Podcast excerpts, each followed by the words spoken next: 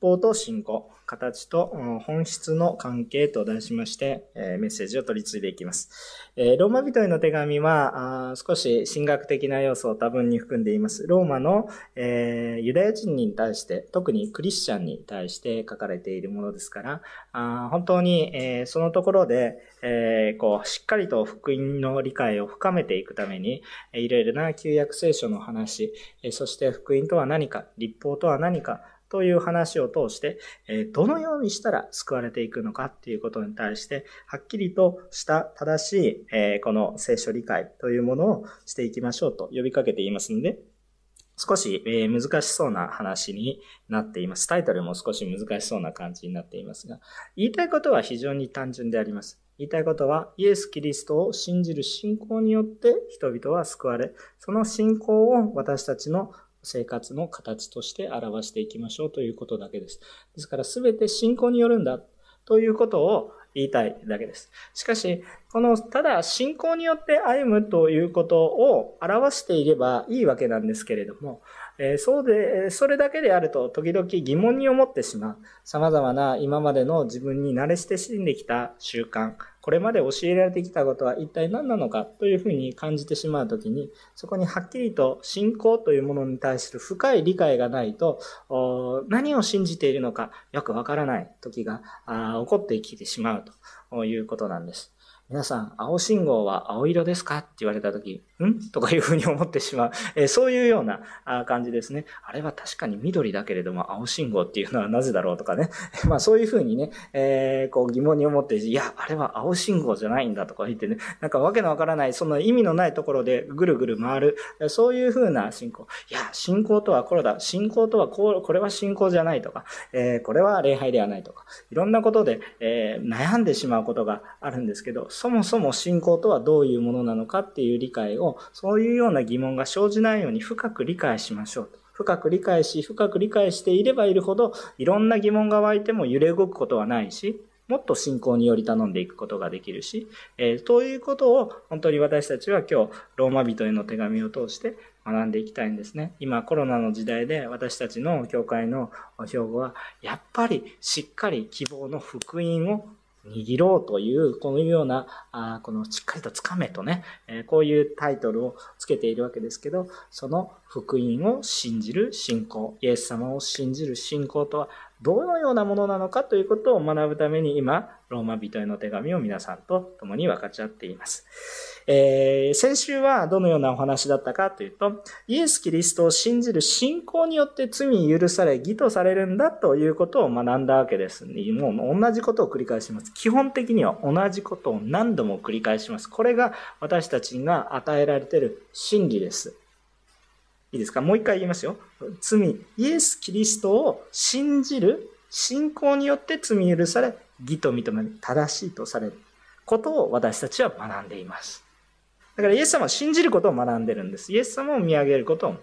だからこのイエス様がどういう方で、私たちはなぜ救われているかに深く信じれば信じるほど私たちは信仰に揺らがないものとなるとと。ころが、一方で、この立法という神様の細かいルールが定められた祝福があります。この立法の祝福とは一体何なのかというと、それはまさに神様が言葉を与えられたことなんだということにあるんだ。神様の言葉があるということが祝福なんです。私たちも同様ですね。福音の神様の御言葉があると与えられていることが何よりも大きな祝福なんですよね。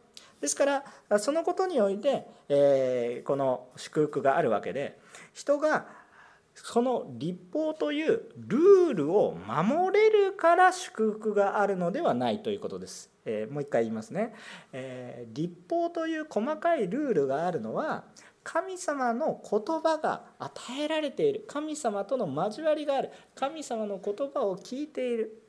与えられているということにおいて祝福があるのであって私たちが立法が守れるという正しくされたということにおいて祝福があるというわけではないんです。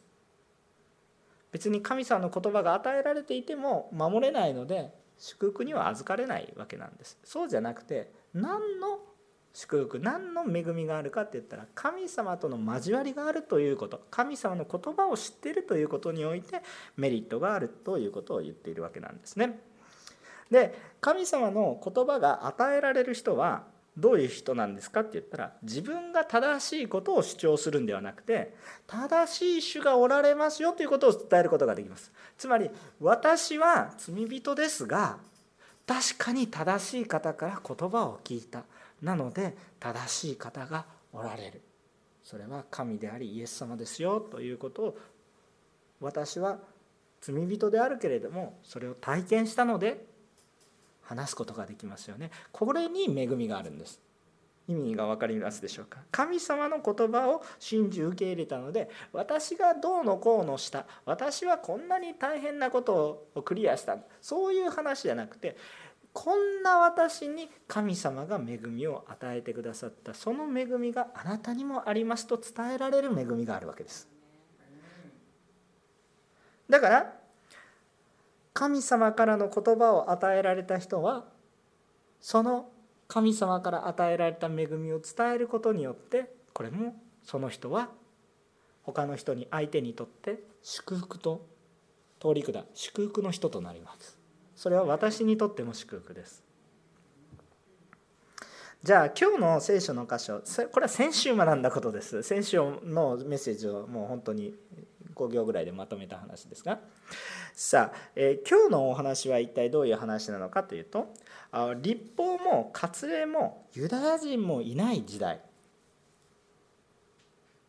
その時代に罪許された人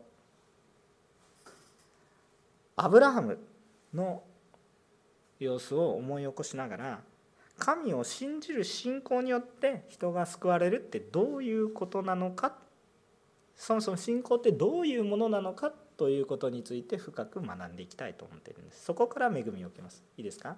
アブラハムって言ったらユダヤ人でしょ？立法でしょ？割礼でしょ？って思うかもしれませんけどアブラハムの信仰は立法ももっと言うならば聖書もそして割礼もユダヤ人という民族もいない時代に義と認められたという話です。ですからそのことをよく理解して私たちにも同じ主の恵みが流れていることを信じながら深く信じるということは一体どういうことなのかということについてよく学んでいきたいと思います。非常に長い箇所なんですが2つのポイントだけで話していきたいと思います。第1番目。神様との約束を守る前に神様との約束を守る前に神の言葉を信じて義と認められた義とされたアブラハムがいるということですね。約束を守る前に御言葉を受け入れたので義とされた。約束を守ったから義とされるんではなくて約束を守る前に義と認められたアブラハムを通して学びましょうということです。順番が違うんだよっていう話です。1節から5節を見てみます。それでは肉による私たちの父祖アブラハムは何を見いだしたと言えるのでしょうか。もしアブラハムが行いによって義と認められたのであれば彼は誇ることができます。しかし神神の見前ではそうではありません。聖書は何と言っていますか？アブラハムは神を信じた。それでそれが彼の義と認められたとあります。働く者にとっては報酬は恵みによるものではなく当然支払われるべきものとみなされます。しかし働きがない人であっても不経験なものを義と認めて認める方を信じる人にはその信仰が義と認められます。こう書いてございます。アブラハムは確かにユダヤ人イスラエル人などまた他の民族の一番最初の人としてよく知られておりそしてもっと聖書にはっきりと記されていることは何かっていうと創世記に記されているように彼は神によって義と認められた人です。明記されています。何度も何度も明記されています。だからアブラハムは神様によってこの人には罪が罪許され正しいものとされ罪がないというよりは罪許され正しいものとした。アブラハムの人生を考えていくと結構失敗ばっかりです。しかしでも神様の前には罪許され正しいものとされた。人だとみんなが認識してるんです。特にこれはユダヤ人に対して書かれてあることだし聖書に親しんでいるクリスチャンにとって誰も疑うものではありません。聖書の御言葉神の言葉だからです。だからアブラハムは確かに義と認められた人。じゃあ私たちも義と認められたい罪人ではなく正しいもの罪許され正しいものとされたいという願いがあります。罪の中にいてはどうすることもできない。じゃあこのアブラハムはじゃあどのようによって正しいと認められたんでしょうか？創世記15章の6節にはこのように書いてあります。まあ、あの同じことなんですけれども創世紀の15章の6節先ほどローマ人への手紙と同じことですが創世記15章の6節を開いてみるとアブラハムが義と認められた言葉がそのまま書いてあります、これがこう書いてあります。アブラハムアブラムはアブラムは、まあ、ちょっとこれ意味あるんですけどアブラムは主を信じた。それで、それが彼の義と認められた。アブラハムとなるのは、ま、民族の父という意味があるわけなんですけどアブラムというのはまあまあそもそも単なる人ですもん。だからアブラムと言われてる時はユダヤ人も何もなくてもみんな一緒の人人単なる人、えー、ユダヤ人的な感覚からするともう違法人と同じだったと、えー、そういうものです。何も変わらない人だった。でも主を信じた。それそれが彼の義と認められた。主を信じたので義と認められたって書いてありますよね。書いてありますよね。義と見られ認められる理由は神を信じたからですね。ところがですねその後、えっとこのユダヤ人のたちの中では非常に重要な儀式があります。儀式それは割礼という儀式です。これはこの割礼という儀式は神様との約束の証拠として体を傷つけるそういうものなんですけれどもその割礼の様子が創世紀の17章9節から11節に書かれてあります。これが割礼の初めです。えー、創世紀の17章の9節から11節にはこう書いてあります。また神はアブラハムに言われた。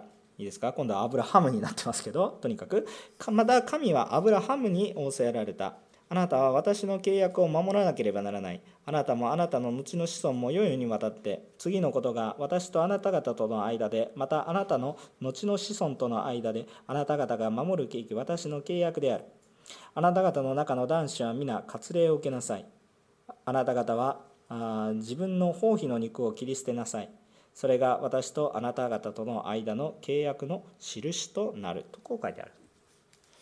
えっとまあ、ここでいろいろ注目したいことはもういっぱいあるんですけど、えー、だいぶちょっとはしょってしまいまして省いてしまいまして、えー、ポイントだけ、えー、本当にポイントだけお話します。神様との契約はすでになされている。約束はなされているんですね。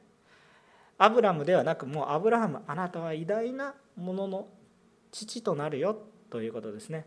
あなたの民族は増し加えられ祝福の通り下りになりますよ。そういうさまざまなその3つの約束があるんですけどとにかくこの約束をもうすでにされているからアブラムではなくアブラハムという名前になっています。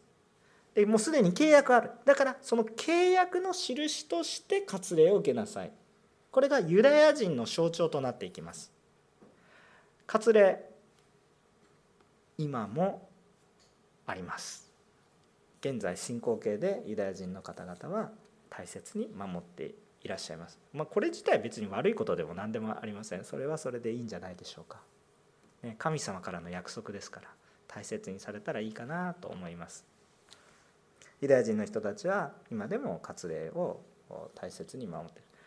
でずっと守っていたかって歴史的に見ると途中だいぶ中断してた時代も結構あったなっていうのは分かるんですけれどもその約束を思い出すために戻ってきているということがあります。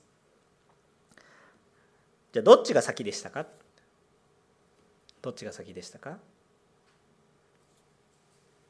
罪許され義と認められる方が先なんですよ。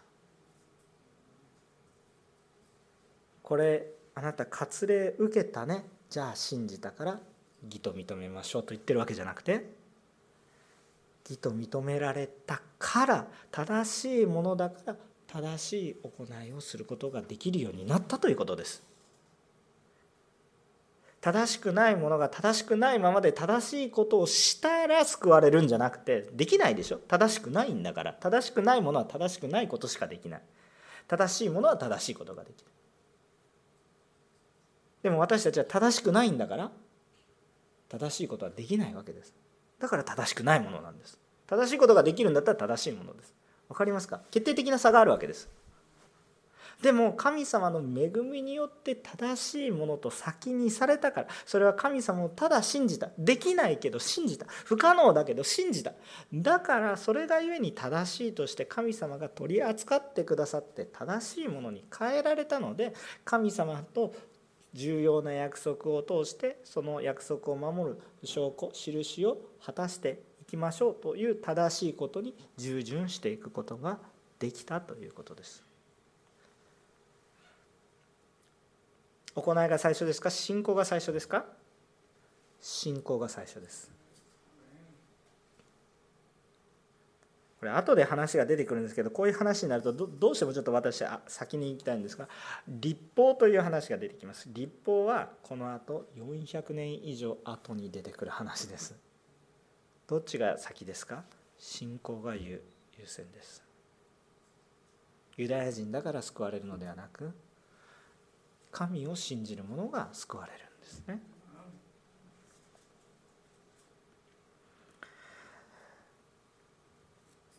したがって私たちは罪許された私たちが罪許されたというのは私たちが正しい行いをするからではなく行いをする前に正しいとされたのでその恵みによって私たちは正しいこと恵みによって正しいものとされたのにさらに罪を犯しましたこれは本末転倒なのでそれは本来本質的に神様に触れられて神様の喜びになろうとしてるかっていうところに大きなクエスチョンが湧いてきます。本当にあなたは信じましたか？っていうところにクエスチョンが湧いてきます。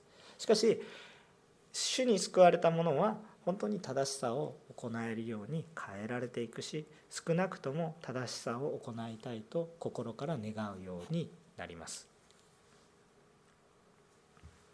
それは正しい行いをできるようになったから正しいとその結果認められるのではなく全く実績も何もないけど唯一恵みによってただ神様からだから私たちが救われるのは報酬ではなく恵みだと言ってるわけです。多くの宗教は報酬による救いを説きます。さあたくさん捧げなさい。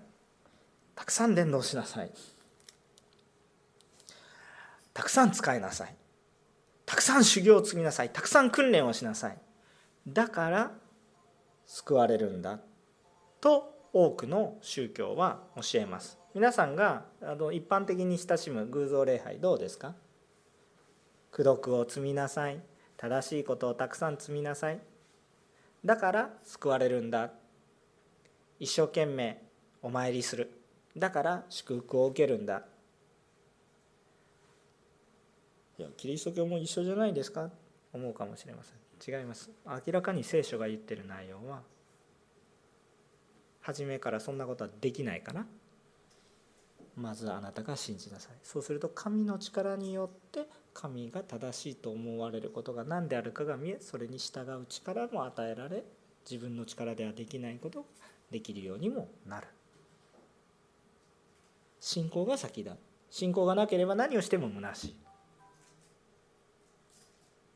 どんなに素晴らしい形もその実態である信仰がなければ全て虚しいものになります。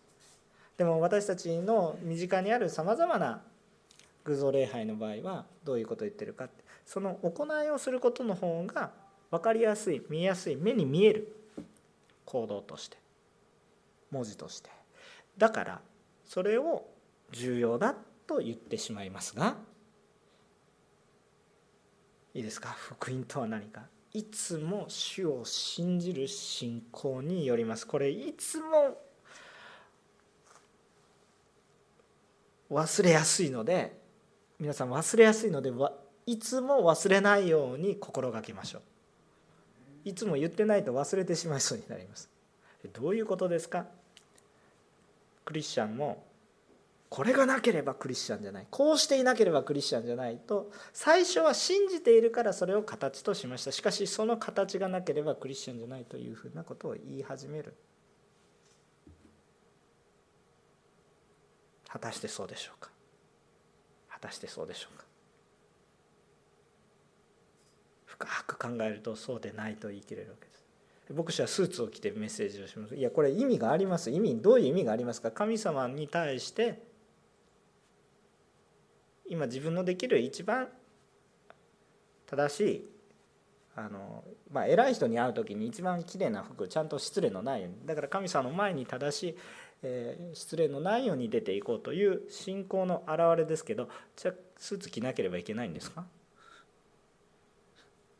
そうそれではない。でも信仰を持ってそうそうしていればそれは信仰を表す形として良いものです。なぜならばそこの中に信仰が見えるから。でもそんなこと思ってないのにスーツ着に着たくもないのに今日着たくもないのに着てきましたみたいな。そこには信仰が見えないので意味はない。全ての奉仕全ての形式全ての中に本当に信仰が見えるか。これは逆に簡単なようで難しいことです。本当に信じますかっていうことを試されるからです。ごまかすことはできません。ごまかす方が楽です。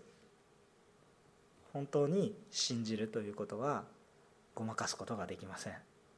口でいくら信じると言っても神様は本当のところを見られてますから。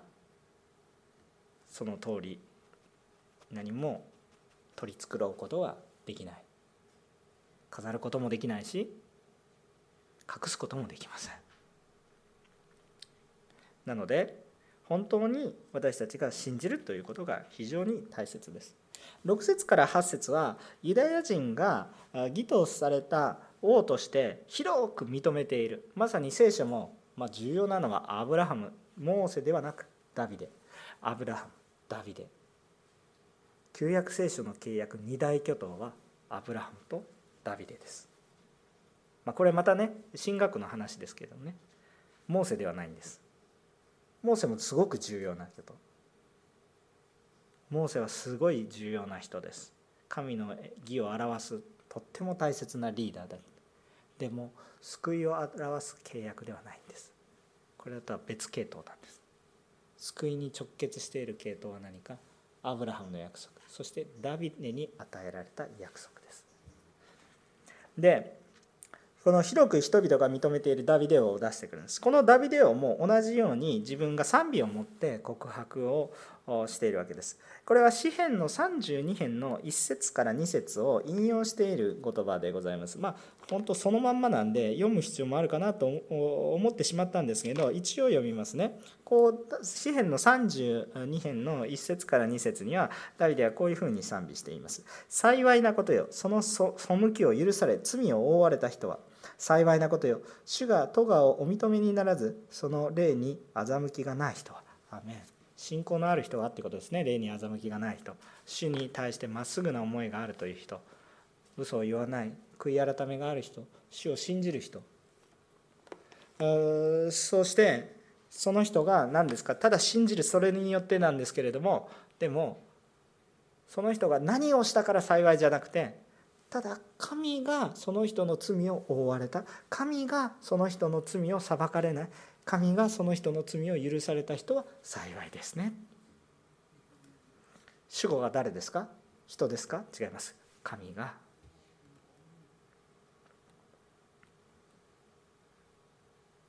だからそのようにされる神様が素晴らしいという賛美ですね。私たちはいつも覚えていきましょう。何をするにも信仰がなければ本当に難しいものになります。私たちの適用もそうです。いろんなさまざまな適用があります。これは適用なので吟味をしてください。でも私いろんなことを思います。私は日本の中に生きています。私は信仰によってお墓を建てていったらいいなと思っています。そこに御言葉を書き信仰の歴史を刻みそして後世いつか探してくる時にあなたのために祈った祖先がいてその祈りは地に落ちないということを誰かが探すならばこれ吟味してくださいね。必ずそうしなさいという話じゃないですよ。これ立法主義になっちゃいけないです。でもそうするといいなと個人的には思ってます。多少お墓を守ることに迷惑だ。私は迷惑かけてもいいから福音が残ってほしいと。子供多少苦労してもいいから福音に立つ人であってほしいと正直親として思います。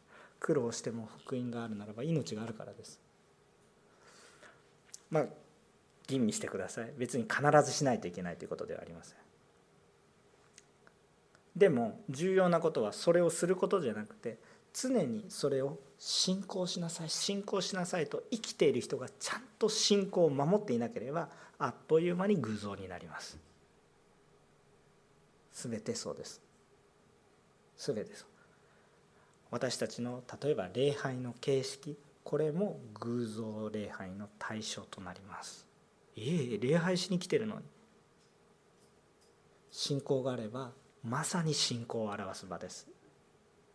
私たちの礼拝の順序形式賛美。すべて信仰を表すことです。信仰があればです。かし習慣でなし始めた瞬間にそれは偶像化し始めます。だからよくね神様は神殿を建てたり壊されたり建てたり壊されなんで建て建てたものまたまたまた崩されまた建てろって言うんですか？主よって。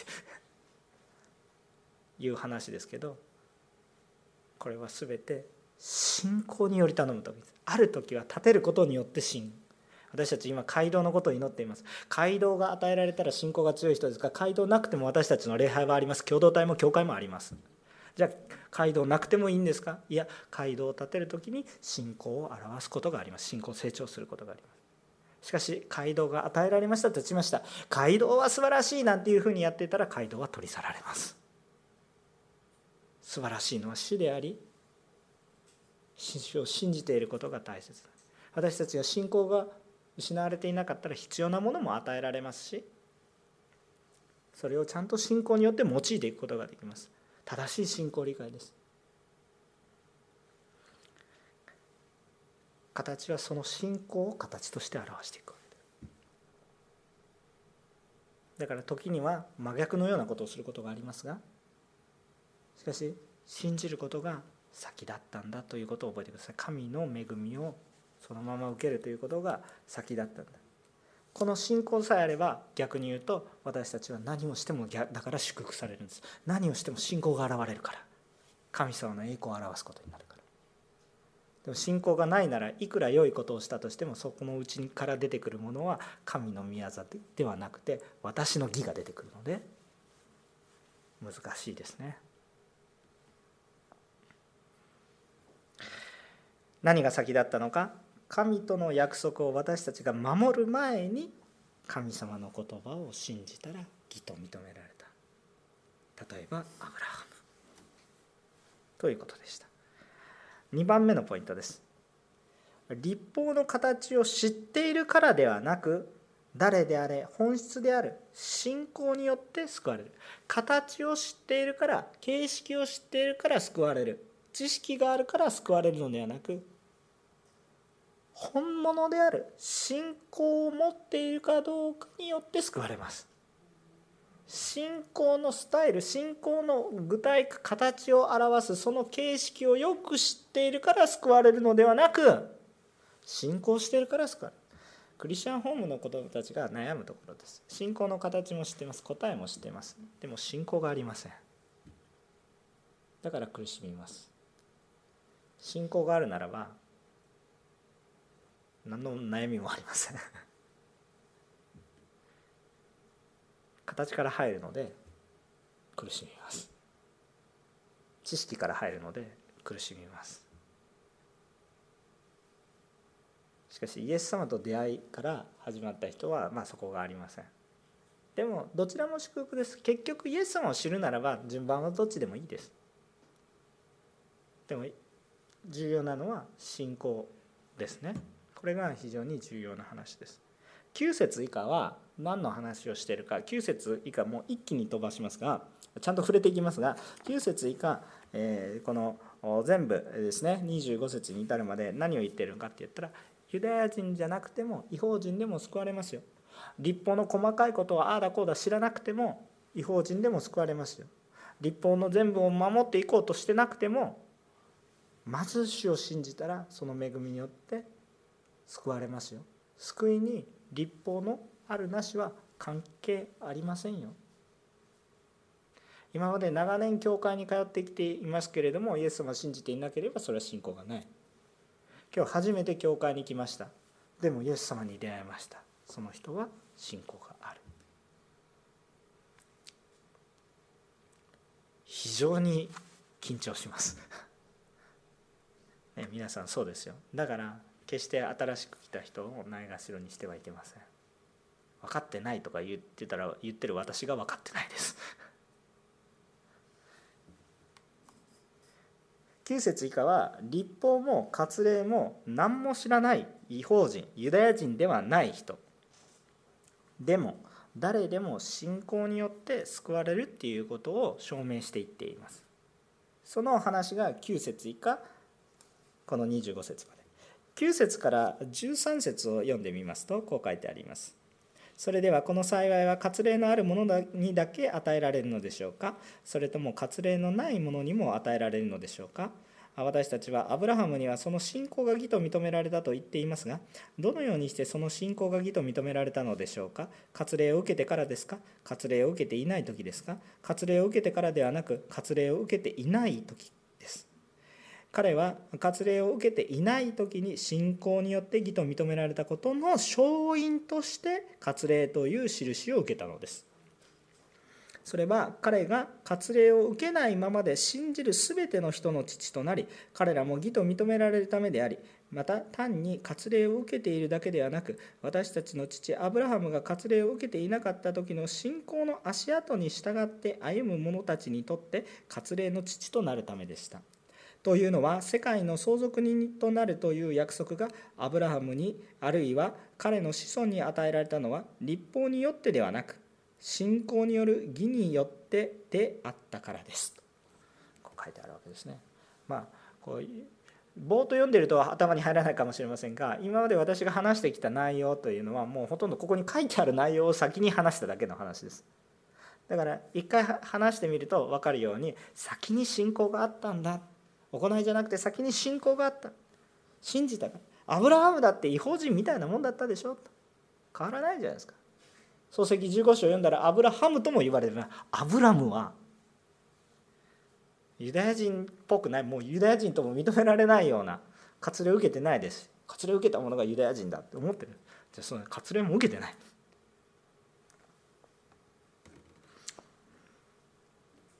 だからこれを通して本当に立法というのはこの一つの形信仰の形神様との約束を表す形信仰の表現なんですね。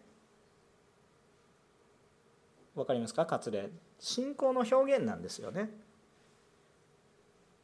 言い切ってしまうと違うとか言われる時があるんですけど、まあ、神学的に深い、まあ、表現の話です。まあ、もうこの、えー根本的にはそういうことです。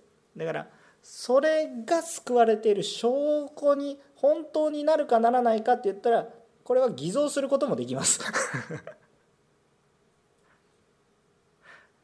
ね皆さん証明証書いろいろもらうかもしれませんけど偽造やっちゃダメですよ。いや怒られますからね。怒られるどころか犯罪ですからやっちゃダメですけど証明書はじゃあ偽造できるかできないかって話になったらできるっちゃできるんです。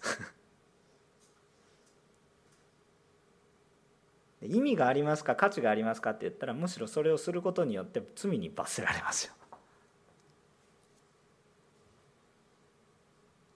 だから信仰の表現は非常に重要ですから要するにどのようにかしてか私は表したいわけです神を。信じてるから。だからそれはどのようにしてか形になります私たち。私たちは誰かを愛しています。でも何もしません。何もできません。何の思いもありません。自分の変化もありません。それは愛していないんです。表現が難しくても何とかして伝えようとしてもだえ苦しむ。何かしら変化があるわけです。だから形として出てきます。絶対に出てきます。変化があります。だから形は意味があります。その意味にあいては。中身があれば。でも偽造してしまえば何の意味もないということですねから立法にはそういう意味があります。14節から15節を見てみましょう、えー、もし立法による者たちが相続人であるなら信仰は虚しくなり約束は無効になってしまいます。実際立法は見怒りを招くものです。立法のないところには違反もありません。ふんふん。難しい話をしていますか？立法自体は悪者ではありません。もう一回言いますよ。立法は誰から与えられましたか？神様ですね。神様が与えてくれるものが悪いものですか？違います。良いものです。悪いのは誰ですか？私が悪いので良いものを使えないしそう使えないことによって私は罪だということがさらに分かり余計神様からなんかむしろ裁きを受けてる気持ちになります。救いのための道具なんだけれども全く使えないので私には資格がないって言われてるような気がします。まさにそれが私たちの祝福なんですけれども私たちは立法っていうものは正しい生き方を示したものです。これ自体が悪いわけでも何でもありません。良いものです。しかし誰も正しくないのでこれが使えません。だからもし立法というルールを守ることで神様との約束が果たされるということならばこの神様からの救いの約束祝福の約束っていうものはないも同然なんですね。果たさないとできないものがあるならばそれは全く意味がありません。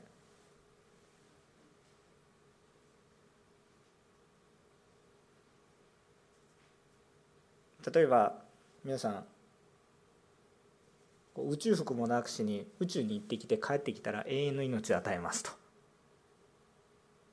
言われたらそんな約束ないも一緒でしょ？誰もできないんだから。じゃあ死んじゃうんだから。意味ないですよ。例えがむちゃくちゃ悪いですけれども。不可能なことを挙げてこれを守ったら祝福してあげようっていうことはあなたを祝福しないって言ってるのと同じことだからです。だから呪いのような言葉にもなります。祝本当本来は祝福の言葉なんだけど呪いのようにも聞こえてしまいます。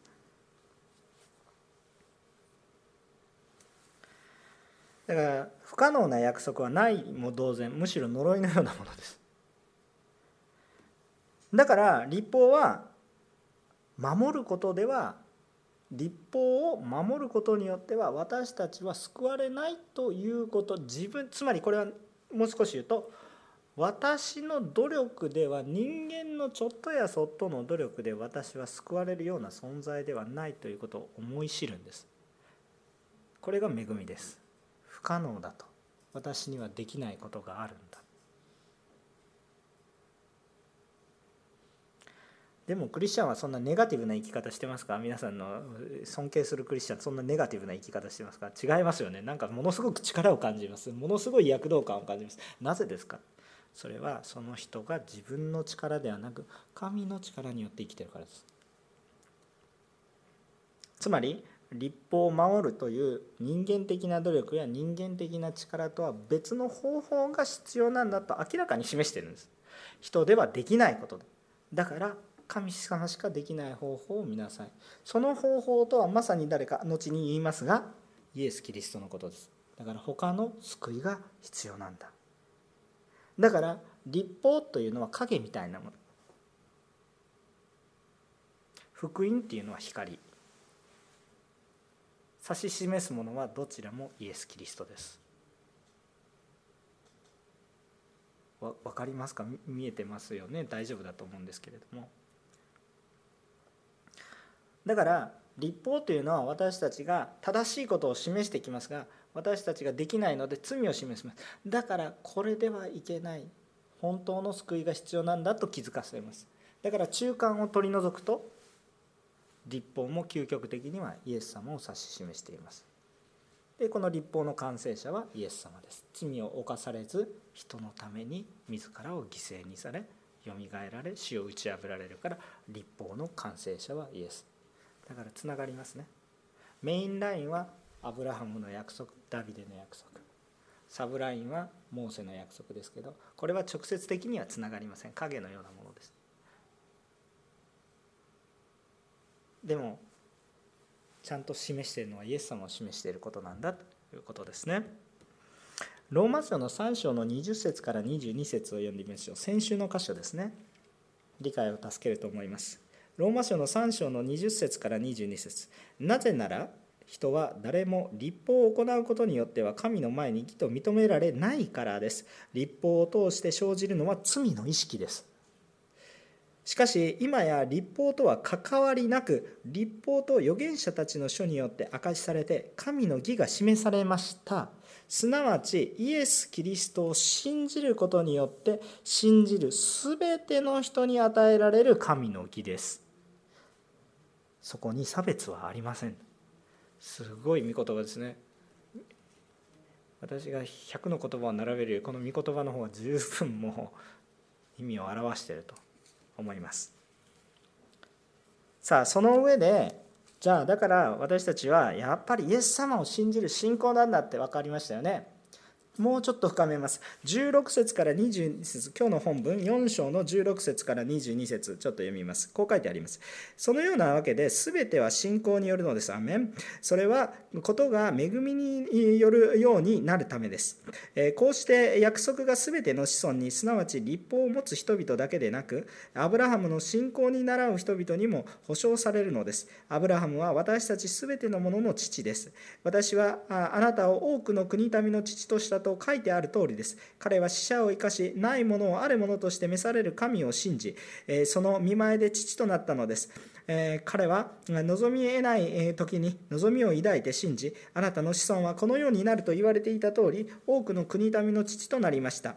彼はおよそ100歳になり、自分の体がすでに死んだの死んだも同然であること、またサラの体が死んでいることを認めても、えー、その信仰は弱りませんでした。不信仰になって神の約束を疑うようなことはなく、かえって信仰が強められて神に栄光を期し、神には約束されたことを実行する力があると確信していました。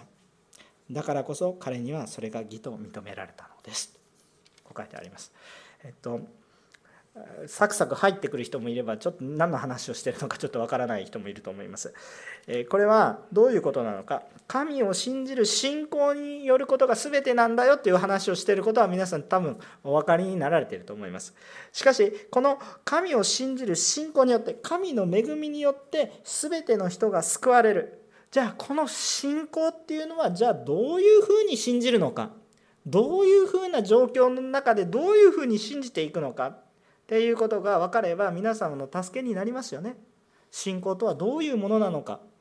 信じることが重要なんだっていうことは皆さん分かりました。じゃあ信じることってどういうことなの？信じることなんですよ。でも知ってることでもないでしょ。知ってることだけだとさっき言ったようにそれはただ知っているだけであって信仰ではないわけですね。ユダヤ人たちもメシアが必要だっていうことは知っていましたけどたくさんの場合においていやいやイエス様を信じるだけじゃダメなんだと言い出したわけでしょ。だからそれは信仰じゃないと言ってるわけでしょパウロは。だから信じるっていうことは一体どういうことなのか。アブラハムがその時どうやって義と認められたのかその状況を説明してるんです。だからこれは私たちが信じる時の信仰とはどういうものなのかという手助けになります。これは非常に重要な話です。でこれもね形を知っていても意味がないです実信仰とは自分自分がいないと意味ないですからね実践しないと意味がないですからこの形だけをちょっと最初に言っておきますけどど信仰とはどういうものかって今教えます知識的なことですでも信仰っていうのは自分の中に具体性がないと意味がないんですよ。でそのことをちょっと覚えながら話をしていきます、えー、アブラハムの信じた状況がどうだったのか。この義と認められた周辺の話は15章に創世紀の15章に書いてあります。しかし、えー、その信仰によって与えられる結果まで考えると創世紀の15章から21章ぐらいまでちょっと読まないといけないと思います。でもずっと言っている話は同じコンセプトたった一つのコンセプトです。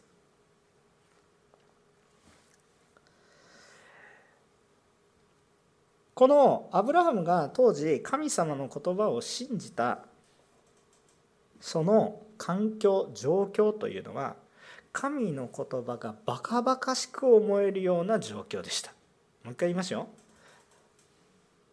アブラハムが神様によって与えられた約束の言葉はアブラハムにとっては人間的にはバカバカしい笑ってしまうような絶対にありえない状況単にちょっと困難ですよとかいう感じじゃなくて100%不可能全く希望はない。もう絶対に起こらない。どうひっくり返ってもダメという状況だったんです。だからこの言葉を信じる価値がない。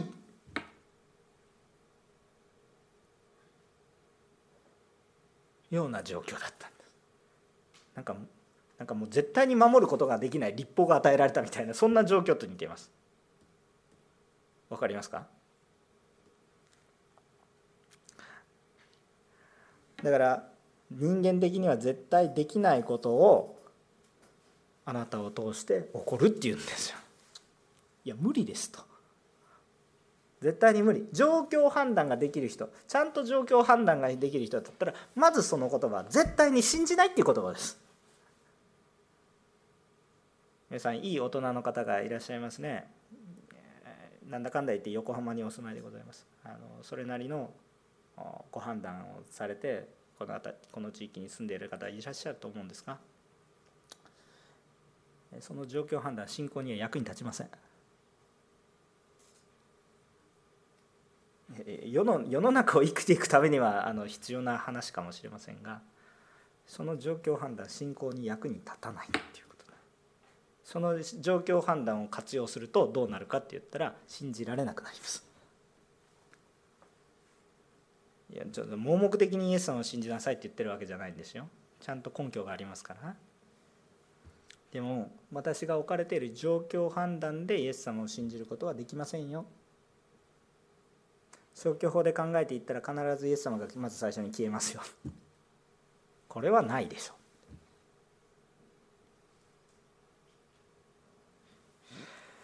具体的にどんな状況だったか、えー、もう長い話をギュッと短くしますよ。でも非常に簡単なコンセプトだから。アブラハムっていうのは100歳のおじいさんでした、まあ、この御言葉の約束があった時義と認められた時はもうちょっと若かったんですが、えーと、子供が与えられるのはその時。アブラアブラハムは100歳のおじいさんでした。その妻サラは90歳のおばあさんでした。神様はそこから子供が生まれそして神の国の栄光を表すようになり多くの民になり全ての国民の父とアブラハムが呼ばれるようになります。でも子供は一人もおりません。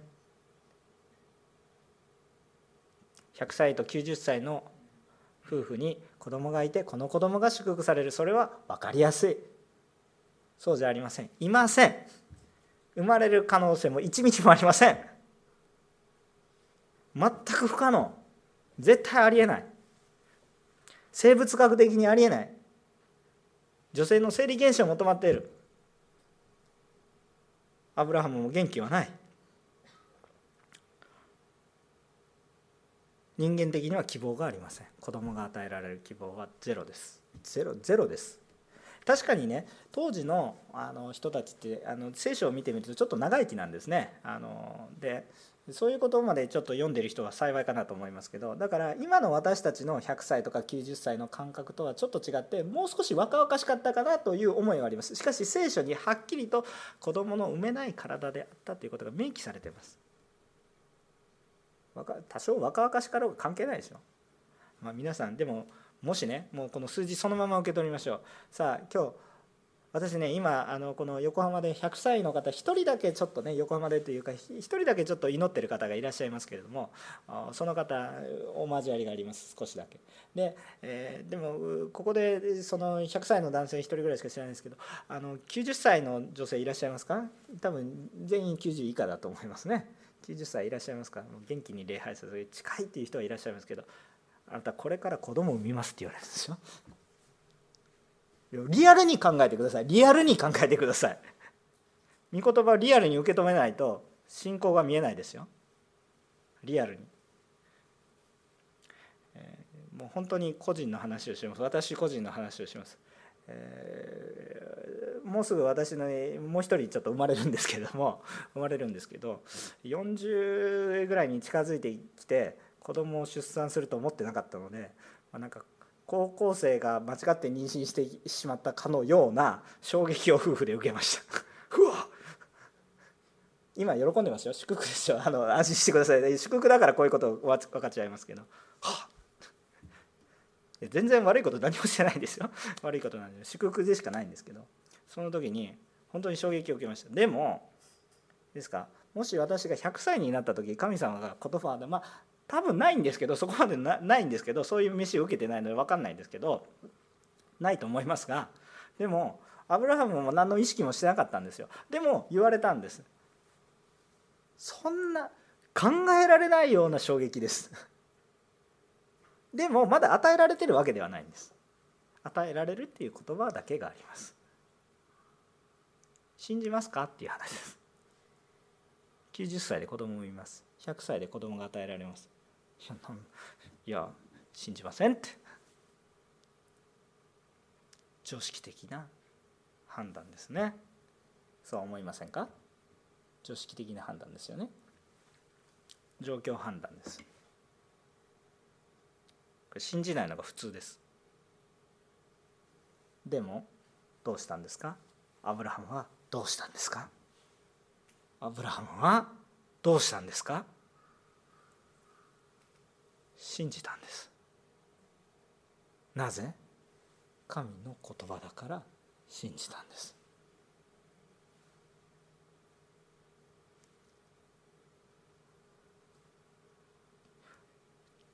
皆さん信仰とはこういうものです。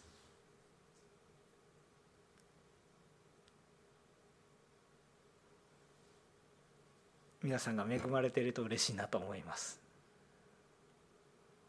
でもその信仰は私とはかけ離れているものではなくあなたにあるものです。思い出してください。思い出してください。信仰はあなたから遠いものではありません。あなたのうちにあるものです。忘れないでください。信仰とはどういうものか。思い出してください。アブラハムの話を通して。思い出してください。違法人は救われない。バカなこと言ってる場合ではありません。信仰とはどういうものなんですか？その違法人だって救われるに決まってるじゃないですか。そうですよね。どれぐらいありえない話を神様が成し遂げる？現実アブラハムには約束の子イサクが生まれ100歳のおじいちゃんと90歳のおばあちゃんから元気な男の子が生まれその子供を通してイスラエル民族ユダヤ民族が生まれてきました。そんなの神話です。ってしますか？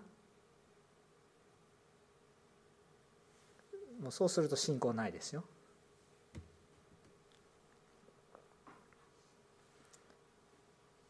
このように信仰っていうのはとてもし信じられない状況。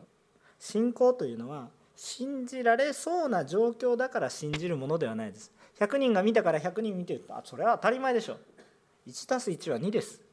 信じますか？みたいな。そういう話ではありません。信じなくても1たす1は2です。あなたと神様が出会ったら30倍60倍100倍になるよ。これを信じますか？っていう話なんです。いやなりません。なって2です。一応増えるかな。残念ながら信仰とはそういうただ私たちにある現実を認めていくっていう話ではありません。主がなされることを信じるということです。まだ見てないけど信じる時々クリスチャンの方でこういうふうなことを私のようなものは救われてるかよく分かりませんとおっしゃる方がいらっしゃいます。それは信仰の何たるかが本当に見えていないかもしれません。でもその人のは主の恵みによって私は救われてると思います。なぜならば私はこれができていないというその状況があなたに何の関係がありますか。初めからできないの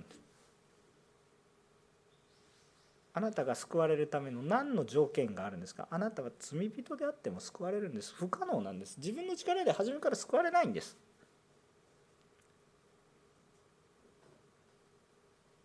私はこんなんだから救われないと思ってる人はそれは信じてるんじゃなくて自分の状況判断で判断してるんです。自分で救われないと思ってるんです。神は救うと言ってるんです。あなたは何を信じますかっていう話。何を受け入れますか。神様不可能なことを可能にされる方です。それは単に私たちの願いがっていうことではなく私たちは絶対思いもつかないようなことを主はされるということですね。だから私たち一人一人は本当に救われます。あこんなような人救われない。言ってはダメです。私たちのすべきことはこんな人でも主が働かれるなら必ず変わるから使える。福音を伝える。私は救うことはできないけど神様だったらできるから福音を伝える。御言葉を伝える。主を信じるように。私もだから信じる。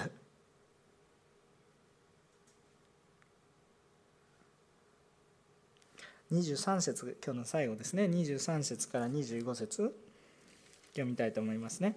しかし彼にはそれが義と認められたと書かれたのはただ彼のためだけでなく私たちのためでもあります。すなわち私たち主イエスを死者の中からよみがえらせた方を信じる私たちも義と認められるのです。主イエスは私たちの背きの罪のゆえに死に渡され私たちが義に義と認められるためによみがえられました。違法人は神の言葉も知らずまた守らず絶望的な状況でしたがそれでも神様は希望を示されます。それがその希望こそがイエス・キリストです。この方は私たちが罪人なので罪人の身代わりとなってその罪を背負い十字架にかかれ死なれました。アメン。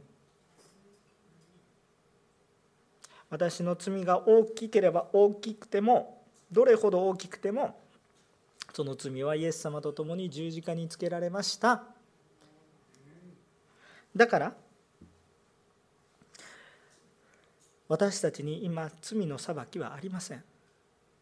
そしてその中でじゃあそれで終わるのではなくその死を打ち破ってよみがえられるので罪の法則を打ち破って罪の連鎖を打ち破って罪の報酬は死罪の報酬は死死から苦しみがあってまた罪を犯しそしてまたこの罪の連鎖を打ち破って死んだ者が復活される。罪つまり罪の報酬が打ち砕かれるので罪も完全に打ち砕かれて命だけ命だけということになります。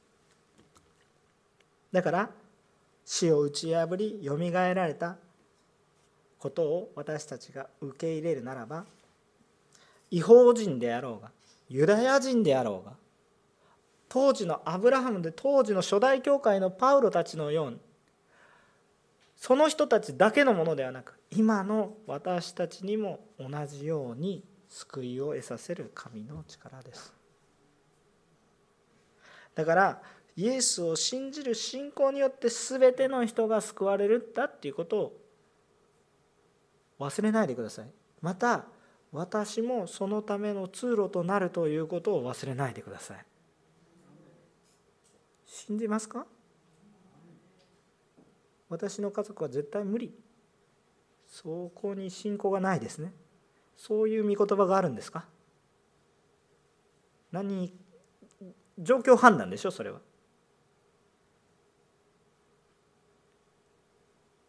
状況判断はしてもいいですけどその状況判断するなとは言わないです。状況判断してもいいです。でもクリスチャンは信仰でいきます。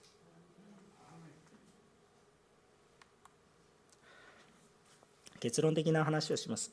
信仰の表現をする形というのはそれを知っている人もいいですか？知っている人も知らない人も要は信仰によって救われます。信じていればその形というものには意味があります。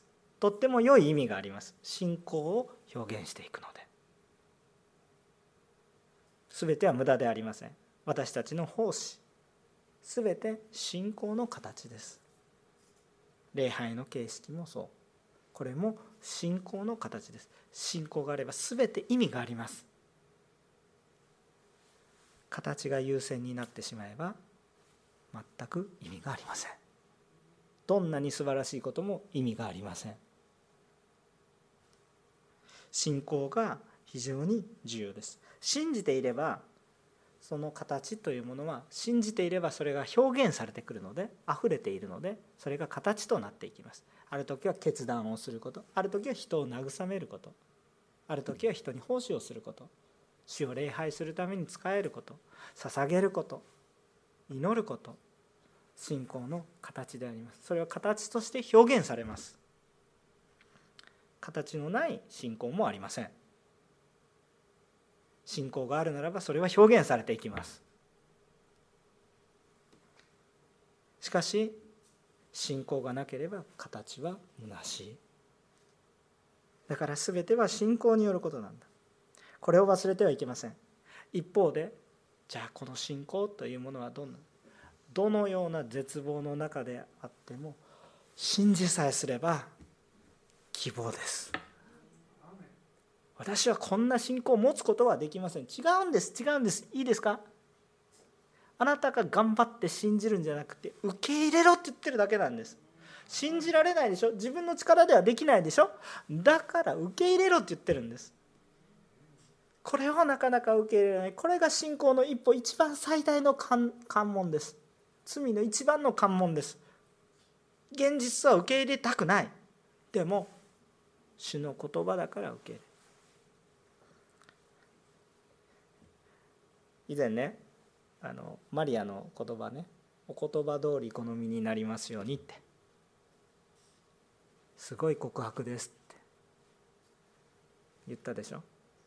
でも私たち信仰生活してるとお言葉通りにじゃなくてお言葉ですがみたいなこと言ってるんです。皆さんお言葉ですがお言葉ですが私はこう思いますっていう信仰生活でしょうか？お言葉通りに好みになりますようにって受け入れますか？